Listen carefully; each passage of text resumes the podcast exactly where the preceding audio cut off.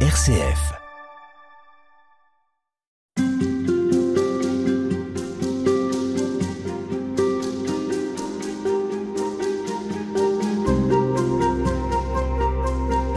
Nous quittons le temps ordinaire pour cette euh, halte spirituelle puisque nous entrons dans le temps de l'Avent. Quatre semaines pour aller vers Noël, quatre semaines pour réaliser que Dieu est venu sur terre, qu'il a habité parmi nous.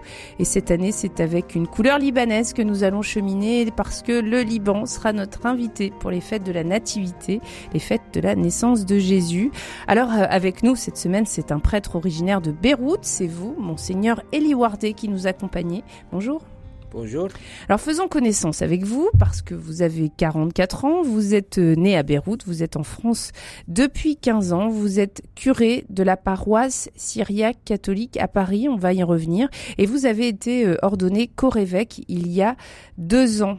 Un corévêque, ça signifie littéralement évêque de la campagne. Dans un premier temps, ça voulait dire un vicaire qui remplit euh, les fonctions épiscopales dans les campagnes, dans l'église primitive. Ça, c'était jusqu'au XIe siècle. Et puis aujourd'hui, eh bien, c'est dans les églises euh, chrétiennes orientales, pas toujours euh, rattachées d'ailleurs à l'église romaine catholique, que l'on trouve les corévêques. Vous, vous êtes bien rattaché à l'église romaine catholique. Tout à fait. Vous avez même été ordonné donc par le patriarche d'Antioche.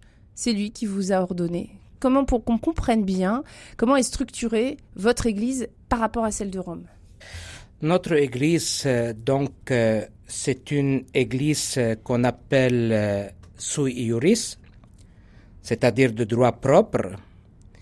C'est une Église patriarcale car elle est de fondation apostolique et le fondateur, c'était bien Saint Pierre, qui l'a fondée en l'an 37 après Jésus-Christ et il était le premier évêque d'Antioche pendant sept ans avant de partir pour Rome et martyriser avec euh, Saint Paul euh, à Rome. Voilà. Et donc, euh, notre Église, donc, elle reconnaît la primauté du Saint-Père, du pape, celui comme Saint Ignace d'Antioche, dont sa lettre aux Romains précise bien que la primauté, le pape qui a la primauté de charité, voilà, surtout la charité, et, qui est le centre visible et le modérateur de l'unité de l'Église.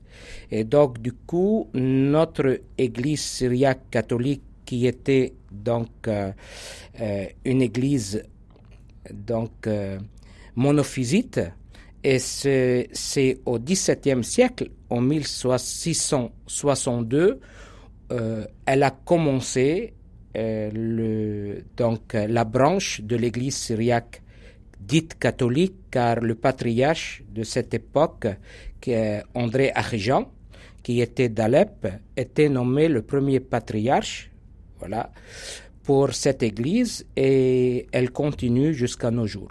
Aujourd'hui, en fait, les, chrétiens syriaques catholiques viennent de Syrie, viennent euh, du Liban, viennent de la Jordanie, de l'Irak, de l'Iran, du sud-est de la Turquie. C'est, euh, on pourrait presque dire la Mésopotamie, quoi. C'est-à-dire que ce sont les, Araméens et les Assyriens qui sont devenus chrétiens.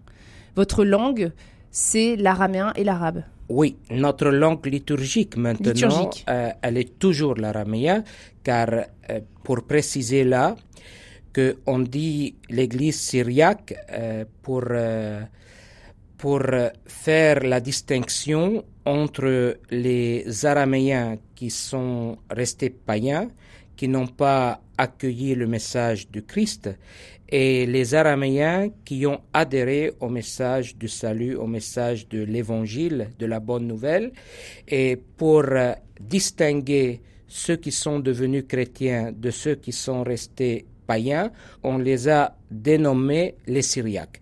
Donc les Syriaques, ce sont les Araméens qui ont devenu chrétiens. Alors ce qui est intéressant dans ce que vous dites, c'est que c'est presque le noyau de l'Église, puisque c'est quasiment euh, l'Église d'origine, l'Église syrienne d'Antioche en fin de compte. C'est là que s'est formée une des toutes premières communautés, vous le disiez tout à l'heure, avec Saint Pierre, une des toutes premières communautés de chrétiens. C'est là que les disciples du Christ d'ailleurs ont été appelés chrétiens.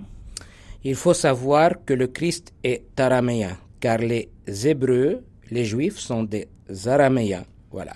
Et d'ailleurs, la Bible le dit très bien et, et Moïse disait que mon père était un Araméen erré dans le désert. Donc c'est dans l'Ancien Testament, dans la Genèse, donc on ne peut pas se perdre. Donc Jésus, il est araméen, mais l'araméen, c'est il a la couleur de chaque région.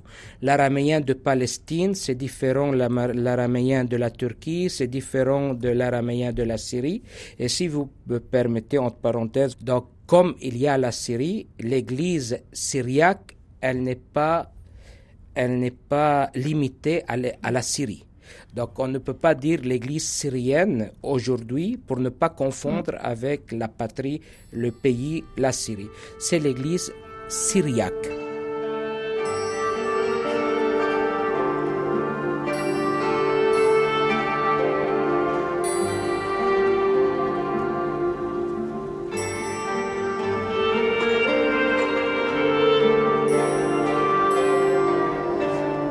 Alors justement, cette église, elle a aujourd'hui en France plusieurs communautés. Il y a pratiquement euh, dans le monde entier 175 000 fidèles. En France, il y a une, diaspora aussi. Ce sont des communautés, on les retrouve à Tours, à Angers, à Nantes et puis à Lille. Vous-même, vous les visitez, ces communautés? Il y a un esprit vraiment euh, fraternel, on pourrait dire, de cette communauté euh, syriaque catholique? En fait, la présence des Syriaques catholiques date depuis la fin déjà du 19e siècle et surtout après les génocides qui ont été perpétrés contre les chrétiens par euh, l'Empire ottoman. Et le premier génocide en 1895 où on a eu une diaspora des personnes qui ont pris, qui, qui ont pris la fuite pour arriver en Occident et partout, voilà, pour fuir cet empire de barbarie et de bestialité qui ont commis la torture pire que les bestiaux. Et donc, nous avons eu notre première église, pour dire, pour accompagner nos fidèles syriaques catholiques qui ont quitté, qui ont fui la Turquie de la persécution et autres émigrés pour des raisons de travail, pour des raisons professionnelles et commerciales et autres. Donc, on a eu Saint-Éphrem, le Syriaque, en 1925. Donc, c'est la première. Et donc, après les événements euh, tristes, malheureux qui sont passés en Irak, après le carnage surtout qui a eu lieu dans la cathédrale notre-Dame de délivrance à Bagdad des Syriaques catholiques où des terroristes sont pénétrés dans l'église et on a, euh, on a eu 48, euh, euh, disons, martyrs. C'est en quelle année? C'était la veille de Toussaint 2010. C'est un événement qui nous nourrit dans la foi pour nourrir notre espérance et notre foi car ils étaient massacrés pour le nom du Christ pour le nom de l'amour, pour le nom de la liberté et pour le nom de la fraternité. Et donc, du coup, euh, et pour le nom de la justice encore. Et donc, du coup, ce message de paix que les chrétiens euh, portent, il y a beaucoup qui sont contre ce message de, la, de paix, car un message de paix, c'est un message de respect d'autrui. Voilà, respect d'autrui, et c'est un message de fraternité et de solidarité et de dialogue et de relation. Voilà, et donc du coup, il n'y a pas, c'est pas notre religion, c'est pas une religion qui s'impose par par des doctrines législatives, mais c'est une religion d'amour, comme le Christ il a résumé la loi par la loi de l'amour. Aime ton Dieu de tout ton cœur, de tout ton esprit, de toute ta force, et aime ton prochain comme toi-même. Voyez l'égalité, la même valeur, la même dignité. Il n'y a pas, il n'y a pas euh, des communautés et des personnes inférieures où euh, ce sont tous égaux devant les yeux de Dieu et qui les aime chacun comme un fils et une fille unique.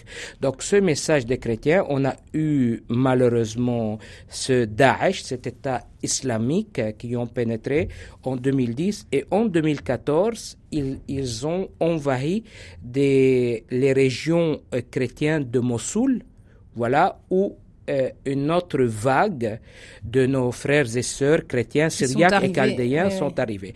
Alors, ce qui explique qu'en France, on a eu une implantation en plusieurs provinces et régions de la France. Donc, j'étais là et j'étais euh, devenu d'un prêtre euh, dans une région locale à un prêtre un peu nomade qui se déplacent, mm. qui se déplacent pour euh, accompagner nos fidèles, pour euh, les fortifier, pour les consoler, pour euh, les nourrir avec l'espérance, avec la parole de Dieu, pour qu'ils puissent être fidèles à leur tradition, à leur patrimoine, à leur liturgie, à leur église finalement. Voilà, on y reviendra justement sur la liturgie. Et Vous donc, venez les aider à célébrer. voilà, donc on a fondé, j'ai fondé déjà à Tours, à Strasbourg, on a un autre prêtre à Lille et on a à Lyon.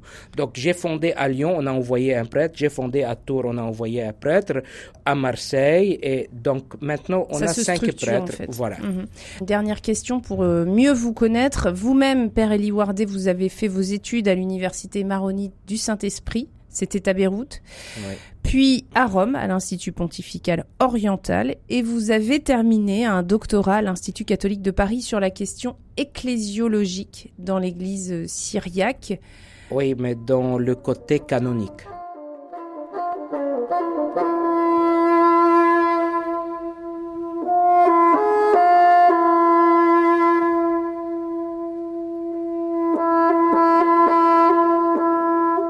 Alors vous êtes avec nous à l'occasion de ce temps de l'Avent. C'est un temps d'attente, c'est un temps d'espérance, c'est un temps de prière. Ce temps est associé à la lumière et à l'obscurité. C'est le thème de notre mission.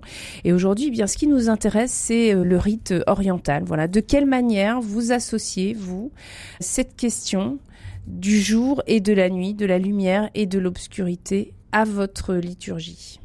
En fait, il n'y a pas une lumière sans obscurité, il n'y a pas une obscurité sans la lumière. Et on le sait très bien, déjà notre organisme, pour qu'il fonctionne, a besoin de la nuit et du jour.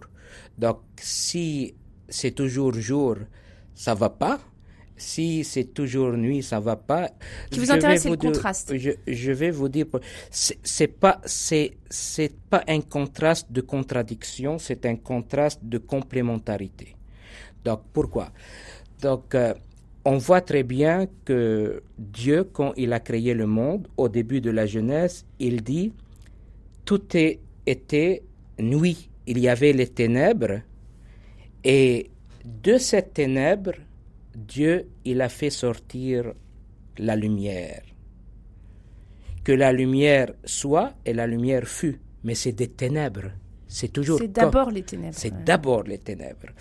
Et, et, ce qui est très important, c'est toujours la nuit, c'est un lieu d'intimité, d'amour qui, qui donne qui donne à l'existence humaine et, et, à la dimension humaine euh, le, le, beau sens de son existence et le mystère de son, de son existence, car quand deux êtres qui s'aiment, on dit ils font l'amour, ils le font dans le noir. Le noir, c'est, le symbole de cette intimité, de cette union, de cet amour fort. Voilà. Et dans la Bible, on a encore une, euh, on a une scène de ça. Quand, quand l'ange Gabriel, il a annoncé à Marie que le Seigneur l'a choisi pour être la maman de, de son fils unique, pour qu'il puisse avoir chair d'elle. Qu'est-ce qu'il lui dit? Et l'ombre du Seigneur te couvre, le noir du Seigneur te couvre. L'ombre, c'est-à-dire c'est vraiment cette relation d'intimité, de confiance et d'unité. Quand on parle de la nuit, on parle du mystère de la Trinité. Vous voyez car, euh, car je vais vous dire encore, l'enfant, une fois il est conçu dans le sein de sa maman, il est dans la nuit. Mais après, il sort à la lumière. C'est important qu'il soit dans la nuit. C'est une étape indispensable. Et la graine, quand elle est semée, plantée, elle est dans la nuit. C'est pour cela elle peut devenir un arbre. Vous pouvez il faut passer par la nuit. Il faut passer par. Il ne faut pas avoir peur de la nuit. C'est vrai encore, la nuit, elle a encore le symbole du mal. Pourquoi? Car la nuit, c'est euh, euh, c'est que la lumière n'est pas là. Voilà. Et personne ne peut vivre sans lumière. Il faut cette chaleur. Il faut cette chaleur. Cette chaleur. Et donc, c'est la chaleur, c'est un don qui est donné. On reçoit la lumière. On n'est pas nous la lumière, c'est pour cela Jésus il dit je suis la lumière. Mhm, mhm. Nous on n'est pas la lumière, on a la lumière et on est appelé à la témoigner, à la transmettre, à la partager tout autour à la rayonner tout autour de nous. Donc, et, et pourquoi? Car encore la nuit, c'est euh, c'est le symbole du, du chaos, du chaos. Voilà, comme si comme si rester au niveau de la nuit, c'est le péché, mais passer de car tout a été chaos avant que le mhm, Seigneur mhm. crée le monde. Donc pour mettre l'ordre, il est passé de la nuit à la lumière. Et donc, du coup, eh, quand l'homme, il reste dans la nuit, il reste dans le désordre. Et ce désordre, c'est quoi le désordre? C'est-à-dire, c'est l'individualisme. C'est-à-dire, je vois que moi-même. Je vois pas autrui. La lumière, elle me permet de, de compléter et de connaître et de mûrir ma personnalité, car ma personnalité ne sera jamais mûrie et grandie, et elle ne sera jamais dans la sagesse si elle ne rencontre pas autrui, car autrui, c'est une autre image de moi-même, de ma diversité, de ma richesse. Donc la lumière m'éclaire à la fois moi et éclaire ceux qui m'entourent. Tout à fait.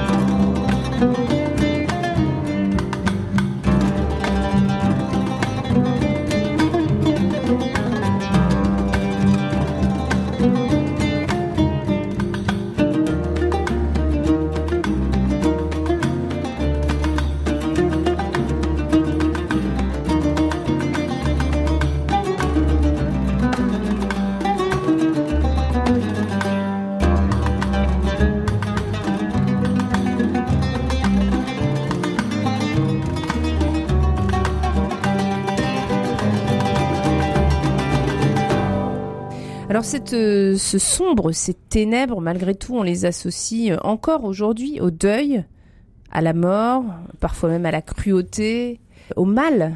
Ça veut dire que il faut passer par ce noir, il faut passer par ces ténèbres pour voir surgir la lumière. D'après vous, c'est c'est non indissociable? Non, non.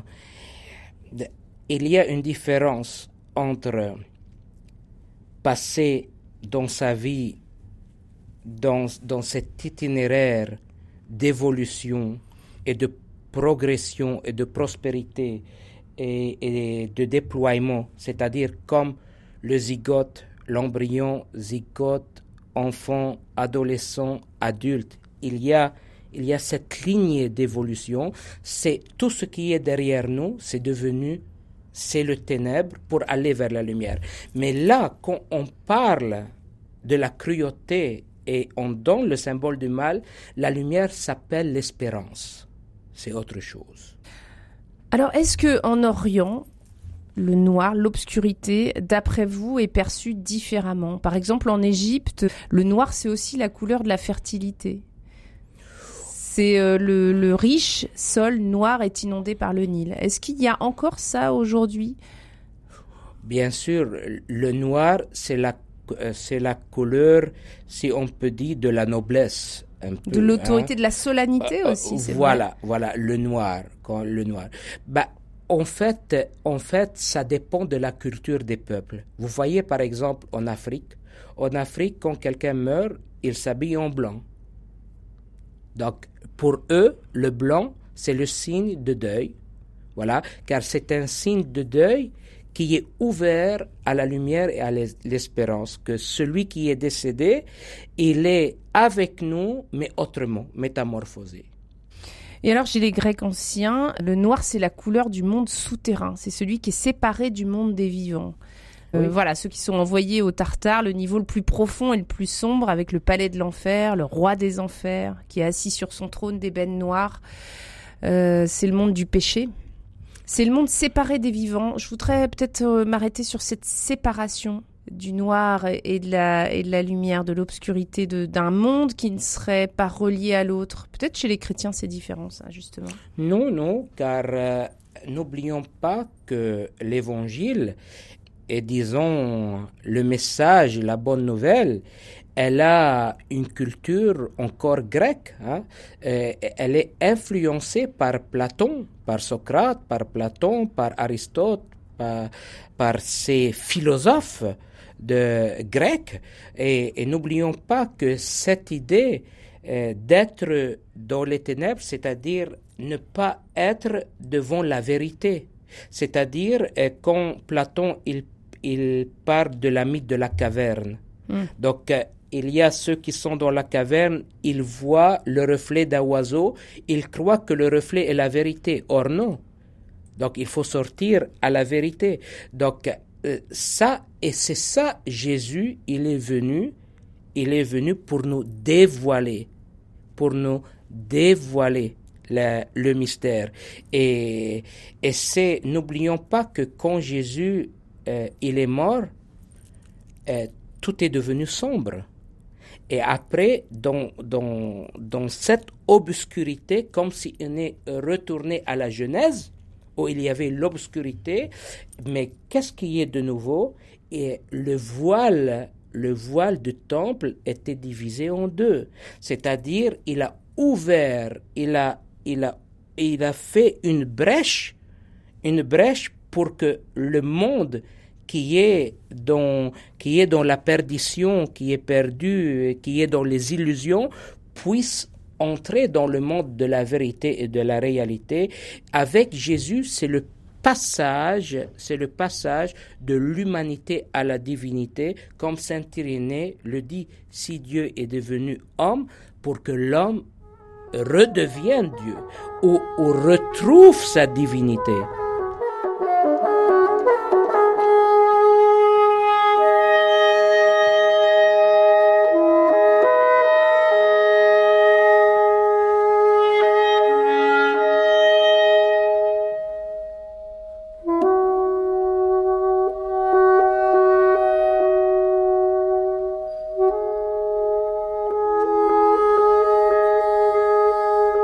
Alors nous avons évoqué les nuits, les ténèbres, c'est la situation dans laquelle nous sommes jusqu'à ce que la lumière vienne.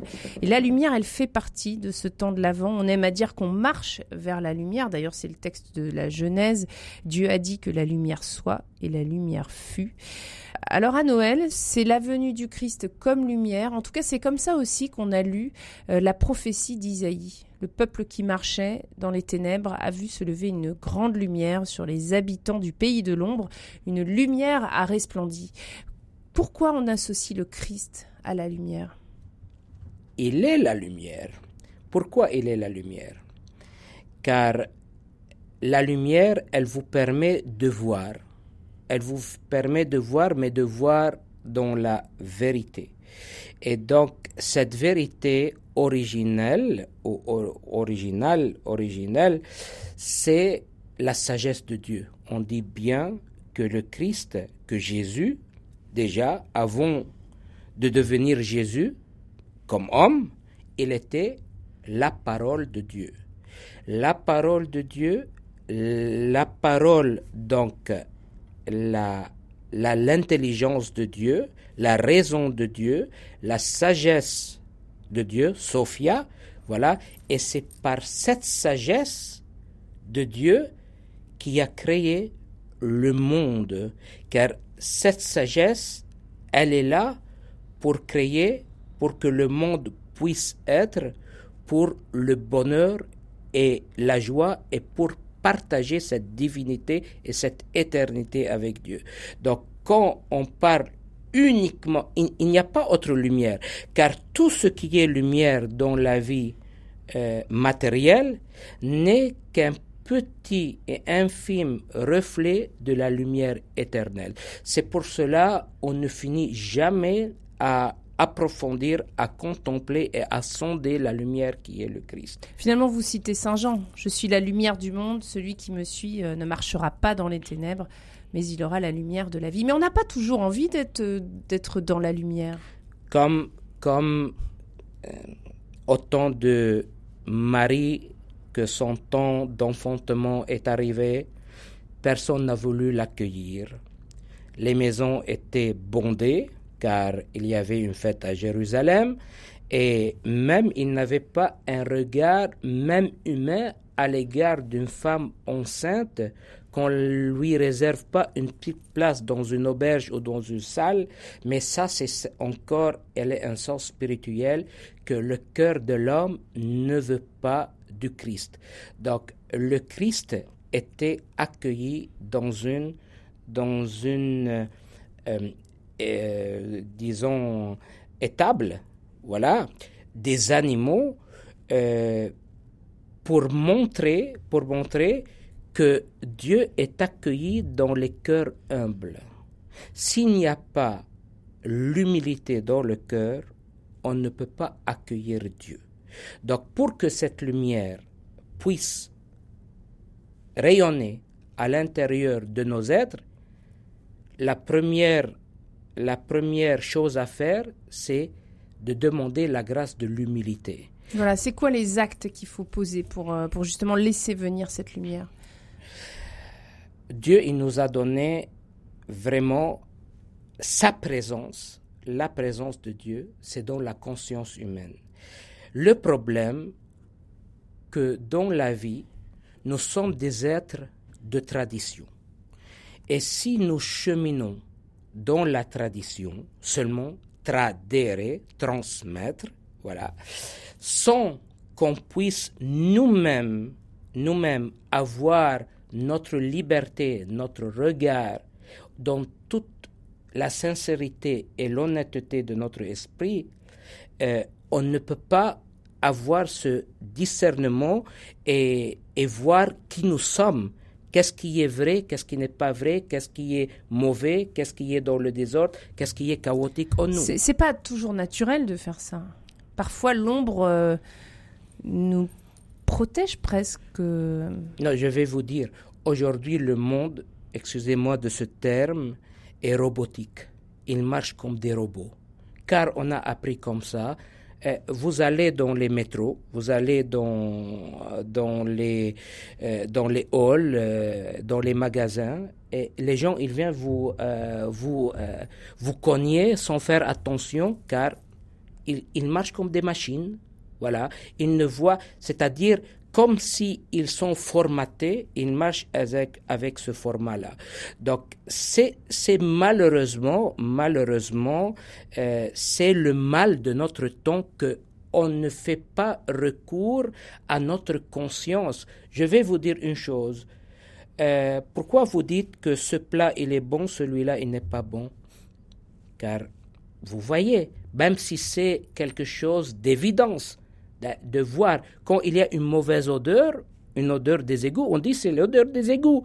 Tout le monde le dit. Il n'y a pas un qui peut dire autrement, c'est anormal. Il faut aller à Sainte-Anne.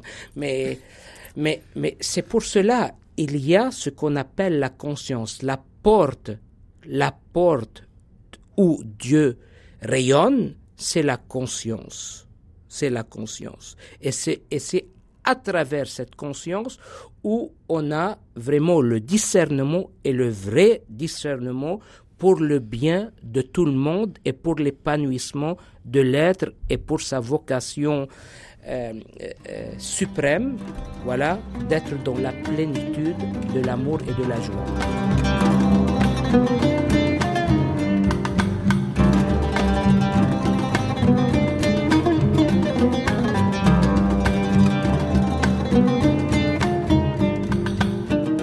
C'est ça la conversion, c'est accepter, c'est vouloir, c'est se tourner la vers la lumière, c'est sortir de cet aspect robotique que vous disiez. Tout à fait. La, la conversion, la conversion, c'est être honnête avec soi-même et prendre les mesures nécessaires euh, à la lumière de cette honnêteté et de cette conscience dans laquelle Dieu parle. Toutes les, il y a toutes les religions. Les religions peut-être sont contradictoires et, et peut-être il y a quelque chose de commun, voilà. Mais, mais ce qui unit toutes ces religions, c'est la conscience. L'amour est le fondement essentiel de toute religion. Et si la religion, elle n'est pas fondée sur l'amour, elle est erronée.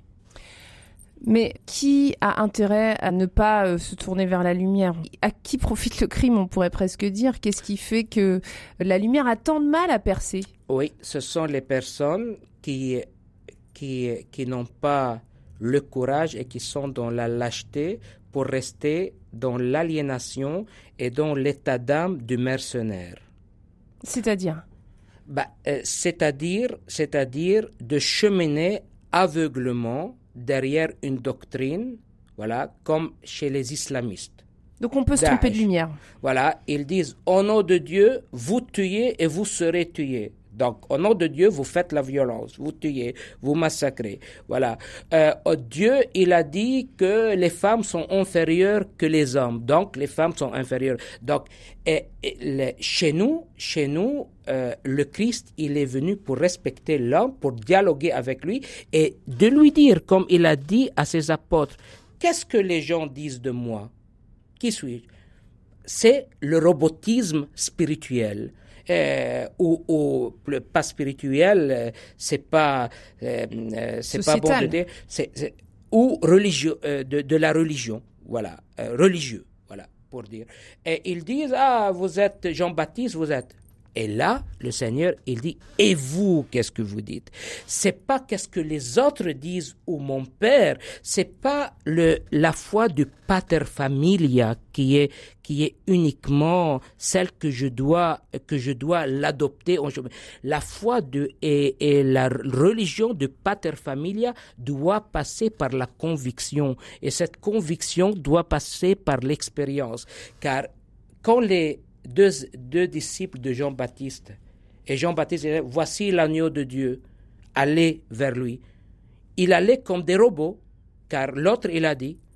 Et Jésus, il a dit, non, non, non, arrêtez, il a tourné. Vous allez où? Eh bien, on va te suivre. Vous allez vous suivre Ah, venez voir et après vous dites. Et vous, Père Elie Wardé, euh, pour vous, qui suis-je pour, euh, pour, pour vous, qui est Jésus? Qui est, qui est cette lumière? Est-ce que vous l'associez, vous, à une lumière Moi, Jésus, c'est chaque chose que je la regarde et que je suis reconnaissant pour tout l'amour et le bien qu'elle me donne et ma reconnaissance à elle. Je vous regarde, vous êtes Jésus. Je regarde notre ami qui est à côté, c'est Jésus. Pierre, le technicien. Pierre, voilà le technicien que je le remercie, c'est Jésus. Cette chaise, c'est Jésus, car, car tout est créé par Jésus, par la sagesse, par la parole. La chaise, c'est un peu compliqué. Non, car elle est fondée de matière première que Dieu l'a créée. C'est pas moi qui a créé la matière première. Et donc, si la matière et, et qu'est-ce que vous dites de euh, du euh, de, de ce psaume euh, le, comment dire de l'univers l'univers qui glorifie le Seigneur, le soleil, la terre, le froid, le gel, même le froid, même le gel, c'est la Bible qui le dit. Mais bien sûr, Dieu, il est partout. Et, notre vocation, c'est de reconnaître et de, et de, et de créer et de fonder cette unité et cette union et avec l'univers tout entier, d'où l'écologie.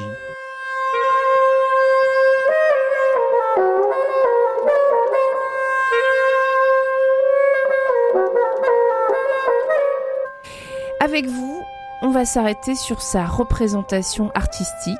Comment est-ce que résonne euh, cette, euh, cette question de la lumière et de l'obscurité? On sait que dans l'Europe, on a beaucoup parlé des vitraux qui laissent passer la lumière, mais vous, au Liban, qu'est-ce qui laisse passer la lumière dans l'architecture religieuse? Est-ce que c'est important?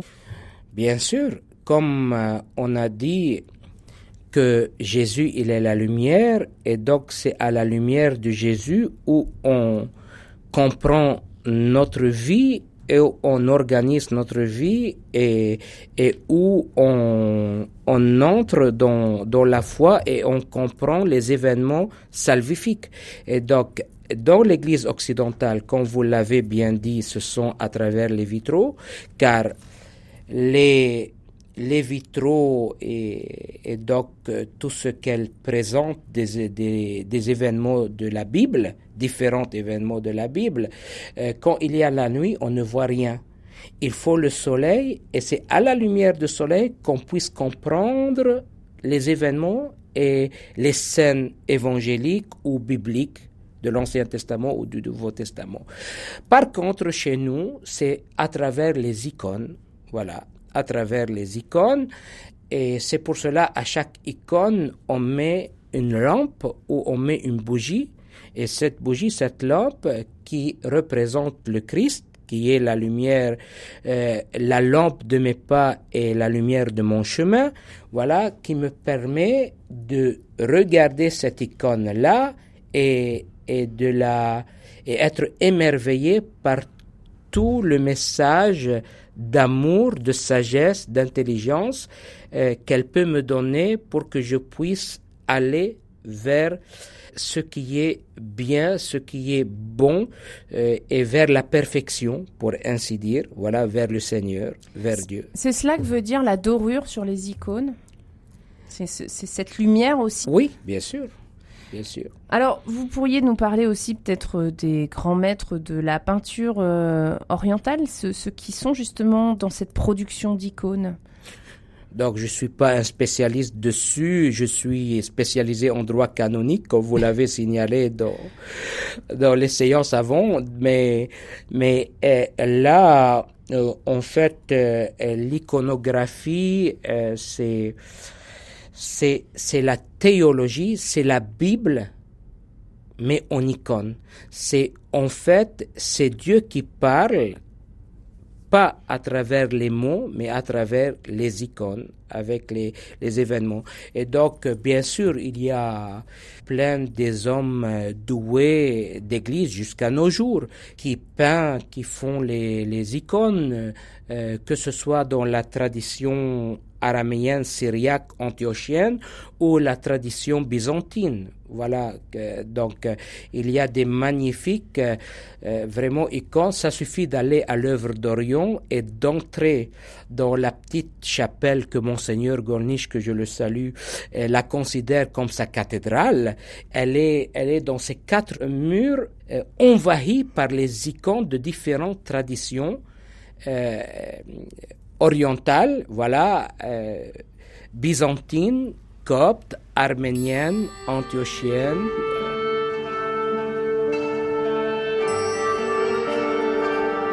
La, bougie, elle, est, elle a un sens euh, formidable. Pour moi, la bougie, c'est c'est un chemin de métamorphose et c'est un chemin de transfiguration.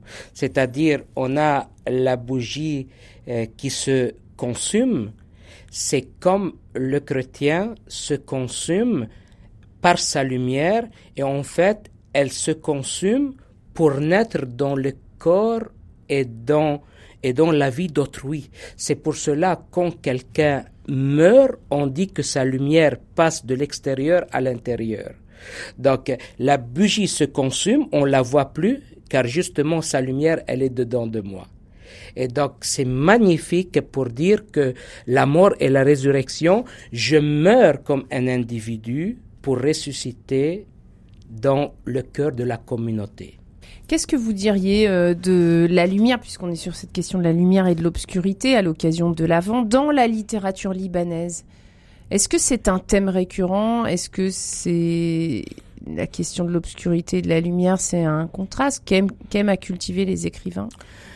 Bah aujourd'hui, malheureusement, on voit, on voit le Liban, surtout Beyrouth, noyé dans les ténèbres, dans l'obscurité, dans le moment où c'est inacceptable dans le 21e siècle et un pays un pays d'une grande civilisation, d'une grande culture qui a marqué le monde tout entier, un Libanais est connu sans être, euh, sans tomber dans, dans l'orgueil car je m'enorgueillis uniquement par la croix de mon Christ. Et donc, euh, pour dire malheureusement, le, on voit les ténèbres et l'obscurité aujourd'hui, aujourd'hui, dans la crise inédite et dans les événements déplorables, euh, horribles, épouvantables, dramatiques qu'on est en train de vivre au Liban. Donc moi-même, quand j'étais au Liban pour les vacances le mois d'août, j'étais victime et la proie de ces ténèbres-là qui m'ont donné le goût du néant, de l'angoisse, de la peur, de non-sens et de l'humiliation et de l'esclavage. Donc, euh, de l'esclavage, qu'est-ce que vous voulez dire par ce terme? L'esclavage, c'est-à-dire ne pas être comme dominé, voilà, comme dominé, sans avoir le pouvoir d'émanciper. Donc, euh, donc l'esclavage, c'est que la liberté ne soit pas capable de faire face à la gravité et à la dangerosité et à la monstruosité des ténèbres. Et donc, du coup, ça, mais moi encore, je vais passer un message euh, de sincérité que je vois que mes concitoyens mes compatriotes libanais, il y a une grande majorité qui ne fait pas des efforts pour changer leur manière de se comporter et de voir. Et c'est pour cela ils sont toujours plongés dans, et qui, et qui malheureusement euh, restent euh, plongés dans ces ténèbres-là. C'est une forme de désespérance en fait dont vous parlez. Jamais le désespoir et la désespérance a le dernier mot. Pas pour moi au moins. Car le Liban, c'est la terre de Dieu déjà, car on parle de, des cèdres de Dieu avec euh, lesquels le temple de Jérusalem était construit. C'est la, c'est la volonté de Dieu que sa maison soit fondée, soit construite par les cèdres du Liban. C'est pour cela on les appelle les cèdres de Dieu et elles sont d'une potentialité incroyable car elles résistent devant, euh, devant la violence des orages et des intempéries. Du coup, c'est le terre de sainteté de Saint Charbel, de Saint Rafka. On a des saints et on a des hommes d'église formidables et merveilleux. Bien sûr, il y a dans l'Église beaucoup de pécheurs, des hommes pécheurs, ils sont des hommes des pécheurs. Euh, je les invite à ces hommes d'avoir conscience de leur engagement spirituel et de leur obéissance pour le service de l'évangile pour lequel ils ont décidé de consacrer leur vie. C'est vrai, il y a une grande partie bah, mais il y a encore pas mal des hommes d'église, des religieux, des religieuses, des prêtres, des curés, vraiment merveilleux qui œuvrent en se donnant jusqu'à même accepter le martyr s'il le faut. Comme on a parlé de cette bougie qui se consume, on n'a pas peur de se martyriser, car justement, être martyr, c'est être une bougie qui se consume. Alors, vous parlez du Liban qui traverse euh, des ténèbres. Qu'est-ce que vous diriez à ceux qui euh, ne voient pas d'issue justement? Comment est-ce qu'on peut sortir de l'obscurité au Liban aujourd'hui, comme euh, comme en France pour ceux qui justement sont sur ces chemins un peu de désespérance, se sentent dans les ténèbres? En fait, je vais dire quelque chose euh, qui n'est pas qui n'est pas de la normale dans la conception des gens. Pour moi, là où il y a les ténèbres, c'est là où vraiment, c'est un moment d'une grande importance et c'est un moment essentiel pour que je puisse retrouver et trouver le bon chemin et grandir et mûrir. C'est comme Saint Paul, il a dit, là où il y a le péché, le symbole, les ténèbres, c'est là où la grâce, elle est là. En fait, quand on est désespéré, c'est là où Dieu il est le plus présent. C'est là où vraiment eh, la foi commence, comme on dit, quand tout nous paraît fini. quand il n'y a plus un issue devant nos yeux. Nos yeux. C'est là où la foi commence. C'est, par exemple, moi. Moi, je suis passé deux mois dans le coma à cause de la Covid l'année passée. J'ai eu deux crises cardiaques et j'étais annoncé mort.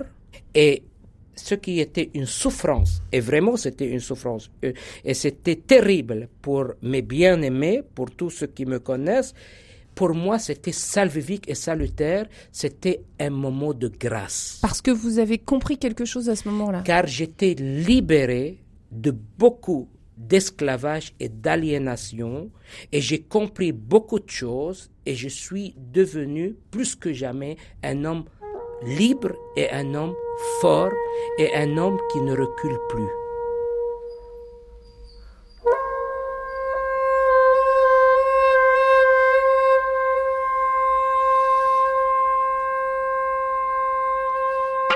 On termine cette semaine consacrée à l'avant sur le thème de l'obscurité et de la lumière avec vous, monseigneur Elie Wardé. Vous nous accompagnez dans ce temps de l'avant. Chez les chrétiens d'Orient, l'avant, ça dure six semaines. Pourquoi? L'avant, il, euh, ça dure six semaines chez nous, euh, car ça commence avec euh, l'annonce à Zacharie. Donc c'est avec Zacharie, car en fait c'est avec euh, le euh, héros, H-E-R-A-U-T, voilà, qui est Jean-Baptiste, voilà, qui vient annoncer le Christ. Donc c'est par là où on commence le temps de l'Avent. Voilà. Donc il y a la première semaine, c'est la semaine de Zacharie. La deuxième semaine, c'est la semaine de la Vierge Marie, de l'Annonciation de la Vierge Marie. La troisième semaine, c'est la visite de Marie à, à sa cousine Élisabeth, voilà. Et la quatrième, c'est la naissance de, de Jean-Baptiste. La cinquième, il y a la généalogie, voilà, pour montrer d'où Jésus est venu, pour montrer que Jésus est bien de la nature humaine et qui prend les graves et les pires péchés du monde sur lui sans être lui-même pécheur, mais qui le porte pour sauver l'humanité du péché, pour leur ouvrir le chemin de la libération, et après pour terminer avec la naissance de Jésus à Bethléem. Pour vous qui êtes originaire du Liban, qui êtes euh, curé au, service euh, des communautés syriaques catholiques, Bethléem, ça a une, peut-être une, une portée plus importante, peut-être que on insiste davantage sur l'historicité de Bethléem Bien sûr, car euh, Bethléem ou Ephrata, comme l'appelle encore la Bible, c'est la maison du pain. C'est significatif. Beth, c'est maison en araméen, et Elhem, l'ahmo, c'est le pain en araméen. Donc Bethlehem, c'est la maison du pain. Donc c'est une anticipation de, de la fondation de l'Église qui est fondée sur l'Eucharistie. C'est l'Eucharistie, c'est la mangeoire, voilà, où le Christ est devenu pour dire que le Christ, il est notre pain de la route, notre pain pour notre intelligence, pour notre sagesse, pour notre esprit, pour notre âme, pour notre dynamisme et notre pain qui nous donne de force pour continuer le chemin, le chemin de l'amour et de la vérité, de la justice et de la paix, comme le dit le, psaume. Et donc, du coup, du coup, ce pain-là, en fait, c'est tellement, c'est tellement merveilleux. Chez nous, il n'y a pas ce qu'on appelle Dieu d'un côté et la matière d'autre côté, car cette matière, elle, est, elle devient Dieu. C'est pour cela le pain, le pain dans la consécration et, dans l'épiclèse, quand on invoque l'Esprit Saint, il fait la transubstantiation que ce pain-là devient le corps de Christ, devient Bethléem, devient la maison du pain pour nourrir et pour unir, car c'est le même pain. Comme Saint Paul dit, euh, nous sommes un, car nous partageons le même pain qui nous unit. Nous sommes un car nous partageons le même calice qui nous unit. Et donc, du coup, c'est pour cela qu'on le prête latin dans le rite latin, euh, quand il va, après l'homélie, il va commencer la partie euh, de l'Eucharistie, euh, voilà, il dit, tu es béni Dieu de l'univers, toi qui nous donnes ce pain, c'est toi le donateur. Fruit de la terre et du travail des hommes, il deviendra. Pour devenir le corps du Christ, il doit passer par la terre et par l'homme. Donc, c'est le côté, c'est, la métamorphose de la matière. C'est pour cela, chez nous les chrétiens, c'est notre corps matériels seront absorbés par le corps spirituel pour devenir à la ressemblance du Christ, comme nous dit Saint Paul. Alors, Monseigneur Elie Wardé, vous êtes avec nous euh, pour ce temps de l'Avent. On parle de l'attente aussi quand on parle de l'Avent. Et veiller, c'est parfois jeûner. Alors, dans les premiers siècles, c'est vrai que le jeûne et la pénitence étaient recommandés, même au 5e siècle. En France, on jeûne quand même trois fois par semaine entre la Saint-Martin et le 11 novembre. Est-ce que vous, il y a un jeûne aussi qui est marqué au Liban? Bien sûr. Bien sûr, surtout, dans, surtout dans, dans, les églises orthodoxes. Il y a le jeûne à chaque grande fête, bien sûr. Il y a le jeûne pour la fête de Vierge Marie. Et nous, on a encore, on a encore le jeûne de Ninive. On fait le jeûne de Ninive, car il y a Jonas qui Jonas, a bah, Jonas car car il est araméen, ah, il est de ce côté-là. Et donc qui a voulu fuir le fardeau pour aller sauver ses frères là-bas. Et donc après il était tombé dans les filets du Seigneur et il est allé et, grâce à cette bonne nouvelle, Ninive, elle s'est échappée de la mort. Et donc, oui, parce qu'il a crié dans la ville que euh, Dieu aller punir la ville si euh, les hommes ne se convertissaient pas. Oui, mais pas dans le sens d'un Dieu monstre qui veut punir. Non, non. Il ne faut Dieu miséricorde. Euh, euh, c'est toujours miséricorde, mais c'est pas uniquement la question de la miséricorde. Celui qui mange le poison, c'est le poison qui le tue. C'est pas l'autre qui le tue bah, euh, euh, si toi tu as mangé le poison, comment tu peux dire un tel il m'a tué? Non, c'est le poison qui t'a tué. Et donc quand tu commets le péché, c'est le péché qui te tue. Le Seigneur, la punition du Seigneur, euh, c'est la thérapie médicinale comme on peut comprendre la thérapie psychologique ou comme on va chez le médecin. Voilà. Donc, c'est pour cela Jésus, il a dit que le pécheur, c'est un malade. Alors revenons à Ninive et ce jeûne de Ninive. Quel sens vous lui donnez? Le sens de, la conversion, c'est vraiment écouter la voix de Dieu qui est la voix du salut, la voix de la liberté, la voix qui nous nettoie, qui nettoie nos yeux pour ouvrir les yeux de notre esprit et de notre conscience pour voir dans la condition triste dans laquelle nous sommes et des fois nous sommes hypnotisés comme si nous sommes drogués, on n'arrive pas à le voir. en fait, le Seigneur, c'est comme un antidote, un antidote qui vient nous ouvrir les yeux pour que nous puissions regarder notre réalité et ne pas avoir peur, ne pas se juger, ne pas se condamner. C'est très important.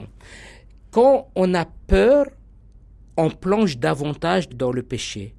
Et c'est pour cela, c'est pas notre Dieu. Notre Dieu n'est pas un Dieu monstrueux ou un Dieu qui va nous faire peur ou nous punir comme il a le bâton et qui nous attend à chaque instant pour nous frapper, nous frapper. Non, euh, euh, on devient des malades, on, on, aura des psychoses, on aura des névroses et on termine à Sainte-Anne. Non, le Seigneur, il nous donne simplement accepte-toi comme tu es. Si autrui, il n'est pas capable de t'accepter comme tu es, moi je t'accepte, mais en vue de ta libération, de ta guérison. C'est pour cela Saint Paul dit là où il y a la faute, la grâce du Seigneur abonde, mais est-ce que nous restons dans le péché? Non. Cette grâce, elle va nous sauver pour nous redonner la vie. Donc, simplement pour dire, le jour où tu te sens au fond de toi pleinement libre et heureux et tu n'as peur de rien, quoi que ce soit les événements atroces et horribles tout autour de toi, et tu es toujours persévérant et heureux et confiant, là tu as Dieu. Alors vous parliez justement du Christ présent, le temps de l'avance, c'est quand on attend le Christ qui est déjà là en fait. C'est aussi pendant longtemps associé à la parousie, c'est-à-dire euh, ce temps promis aux croyants pour euh, voilà pour nommer le Christ qui viendra du ciel et qui viendra euh, dans sa gloire. Est-ce que aujourd'hui ça ça résonne encore pour vous quand vous vous adressez aux croyants? Ce sont des paroles que vous dites Le retour du Christ, comment vous en parlez? Plutôt plutôt j'aimerais dire que c'est nous que nous devenons le Christ pour le voir que attendre la venue de Christ. Donc moi, je vais résumer ce que vous dites avec euh, ce qu'a dit Taillard de Jardin. Il dit, bon, peut-être c'est très compliqué de la comprendre, mais euh, quand ils vont l'écouter minutieusement, méticuleusement, ils vont connaître la sagesse et, le sens de ce que de ce qu'a dit le Teilhard de Chardin sur le sens de l'humanité et de l'univers, de devenir le Christ. Donc il dit la vie ne se multiplie pas pour se multiplier, mais pour rassembler les éléments nécessaires à sa personnalisation. C'est-à-dire, euh, toutes les générations d'Adam, l'humanité tout entière, ils ne se multiplient pas pour se multiplier, pour rien, ou arbitrairement, mais pour devenir une personne. Et voilà, nous sommes appelés à former le corps mystique de Christ, ce que Saint Paul parle. Et c'est ça la parosie, devenir le corps du Christ. Et ça va durer tant que ça va durer. Merci, Monseigneur Elie Wardé. Vous êtes euh, libanais, vous êtes co-évêque ici euh, pour l'église syriaque catholique à Paris. Merci pour cet euh, éclairage en ce temps de l'Avent et pour cette ouverture vers l'Orient. Merci beaucoup. Merci.